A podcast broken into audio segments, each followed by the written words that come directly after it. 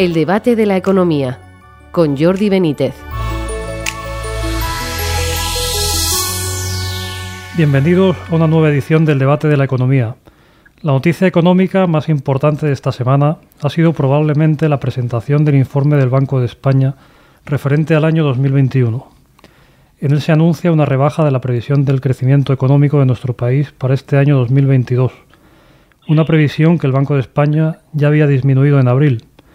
Es, pues, una rebaja de la rebaja. En abril la redujo al 4,5% y en esta ocasión podría reducirla a medio punto más.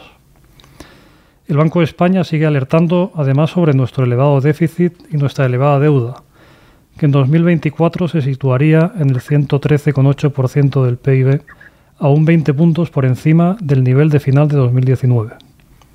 Critica además la estructura del salario mínimo vital, la ley de vivienda, avisa sobre un posible incremento de la desigualdad y reclama una reforma del sistema tributario con más peso sobre el IVA y menos sobre el IRPF. El informe del Banco de España se une al reciente informe de, la, de, AIREF, también contundente sobre la situación económica en España y a la rebaja del crecimiento por parte de la Comisión Europea. Son varias señales de atención para el Gobierno. Para hablar de estas cuestiones tenemos hoy con nosotros a Ángel de la Fuente, director ejecutivo de la Fundación de Estudios de Economía Aplicada FEDEA. Bienvenido, Ángel. Hola, buenas. Y a José María Rotellar, profesor de Economía en la Universidad Francisco de Vitoria. Bienvenido, José María. Buenas. Bueno, pues quería preguntaros en primer lugar qué os ha llamado más la atención del informe del Banco de España. Ángel. Hombre, llamar la atención poca cosa, pues llevamos diciendo lo mismo bastante tiempo, ¿no? En general. Pero bueno, confirma lo que, lo que pensábamos de los peligros a los que nos enfrentamos. Quizá una cuestión a destacar que a nosotros nos preocupa mucho es la, reforma de las pensiones, que creemos que va en la dirección equivocada, ¿no? que no, no contribuye a la sostenibilidad, sino todo lo contrario. Y hay otras reformas que también nos preocupan. En general, pues el banco parece que está, estamos de acuerdo con ellos. ¿no? El tema, por ejemplo, de, la reforma laboral que tiene luces y sombras, eh, lo de la vivienda que tiene más sombras que luces.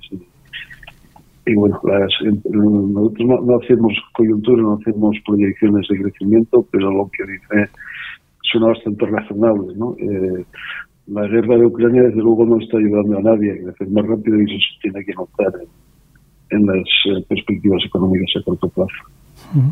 José María. Sí, como, como dice el profesor de la Fuente, yo creo que no es que nos sorprenda, venimos apuntándolo desde hace mucho tiempo y también las sucesivas instituciones nacionales e internacionales Así lo van diciendo, señalando los puntos débiles de la economía española, de nuestra estructura, por qué se está ralentizando el crecimiento y los desequilibrios, como en especial eh, el sistema de pensiones que señalaba el profesor de la Fuente y que, y que ellos desde FEDE han señalado en reiteradas ocasiones el coste importante de incremento que puede suponer de aquí a 2030 y sucesivos, y sucesivos años eh, por el abandono del, del factor de sostenibilidad. Y lo que es más relevantes que quizás en estos últimos días, tanto la IREF primero como el Banco de España después, quizás en la manera de presentarlo, continuando eh, continúan diciendo lo mismo que venían diciendo, pero en la manera de presentarlo han sido quizás algo más incisivos, han puesto eh, el acento, han subrayado más estos desequilibrios y han dejado más claro, bueno, pues que efectivamente somos la economía de las grandes que, que peor está evolucionando, que más tarde se va a recuperar, retrasan ya esa recuperación a finales de 2023, cuando no hace tanto ellos mismos lo habían anticipado un poco hacia el final del primer semestre de 2022. Quizás eh, señalan también esa insostenibilidad del sistema de las pensiones por el abandono del factor de sostenibilidad y por, digamos, la conformación de un aumento de gasto y de déficit no vistos anteriormente si no se, si no se corrige y también inciden en algo tan, bastante, bastante importante, o en dos cosas bastante importantes. La primera que el comportamiento que parece disparo ahora mismo del empleo quizás no lo sea tanto por, por una pérdida de productividad y por obligaciones derivadas de las restricciones y de las exigencias de la pandemia que puede hacer que haya sido necesario emplear a más personas para el mismo puesto de trabajo, lo que antes hacía a lo mejor una, una única persona.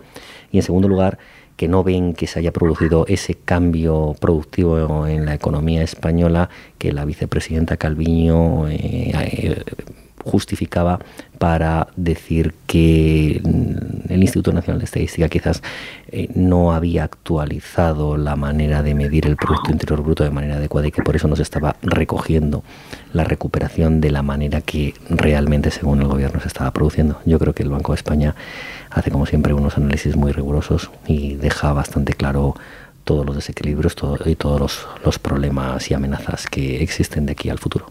Sobre la cuestión de las pensiones, eh, se deslizaba estos días en algunos artículos, se decía que desde Bruselas se está empezando a pedir que se desligara las pensiones del IPC. El ministro Escriba ha dicho que, eso no se va a hacer.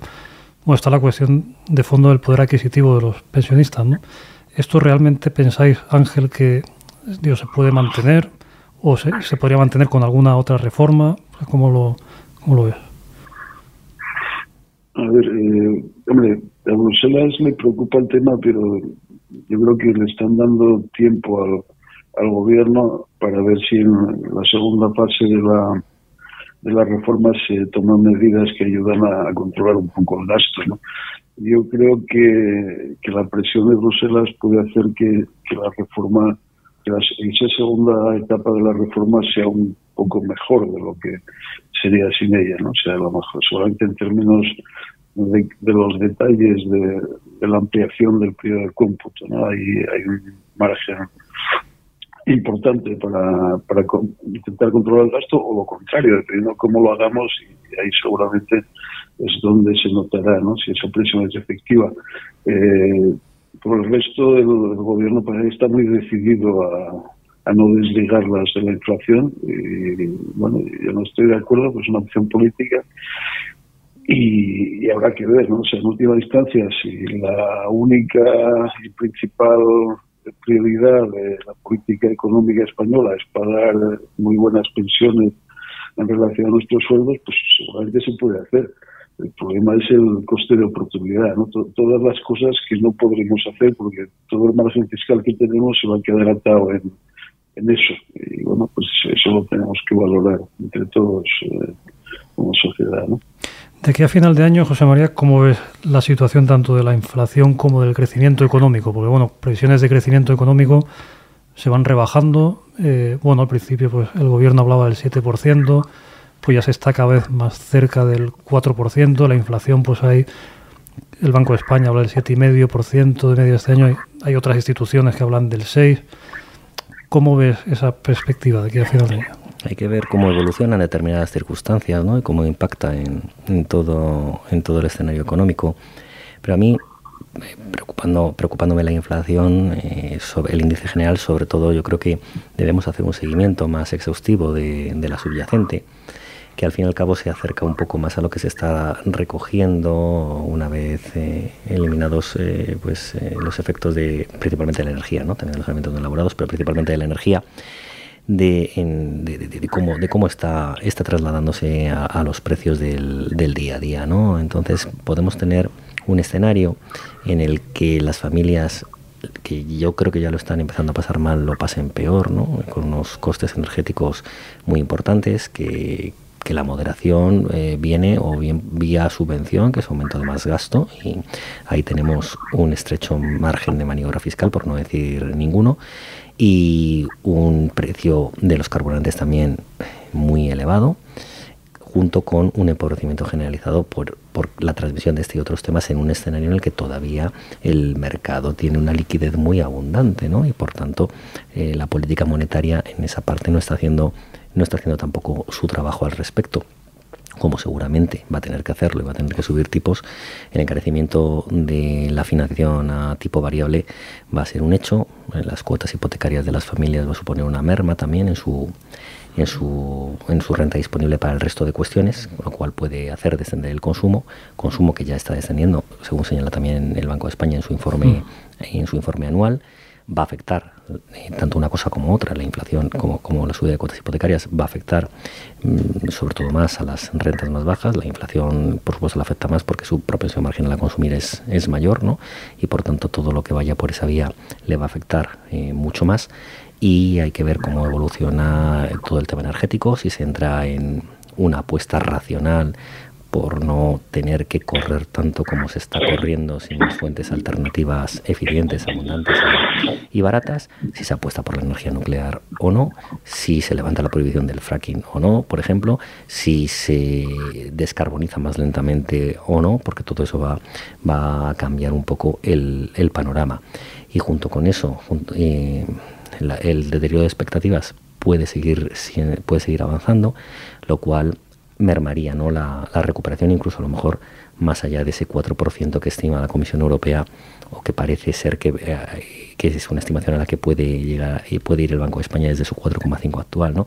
No, no me extrañaría que si determinadas circunstancias siguen evolucionando como ahora apunta que evolucionan, pudiésemos estar hablando de un, de un crecimiento del entorno del, del 3,5%. Pero bueno, mm, eso es bajo una serie de supuestos y, y veremos a ver.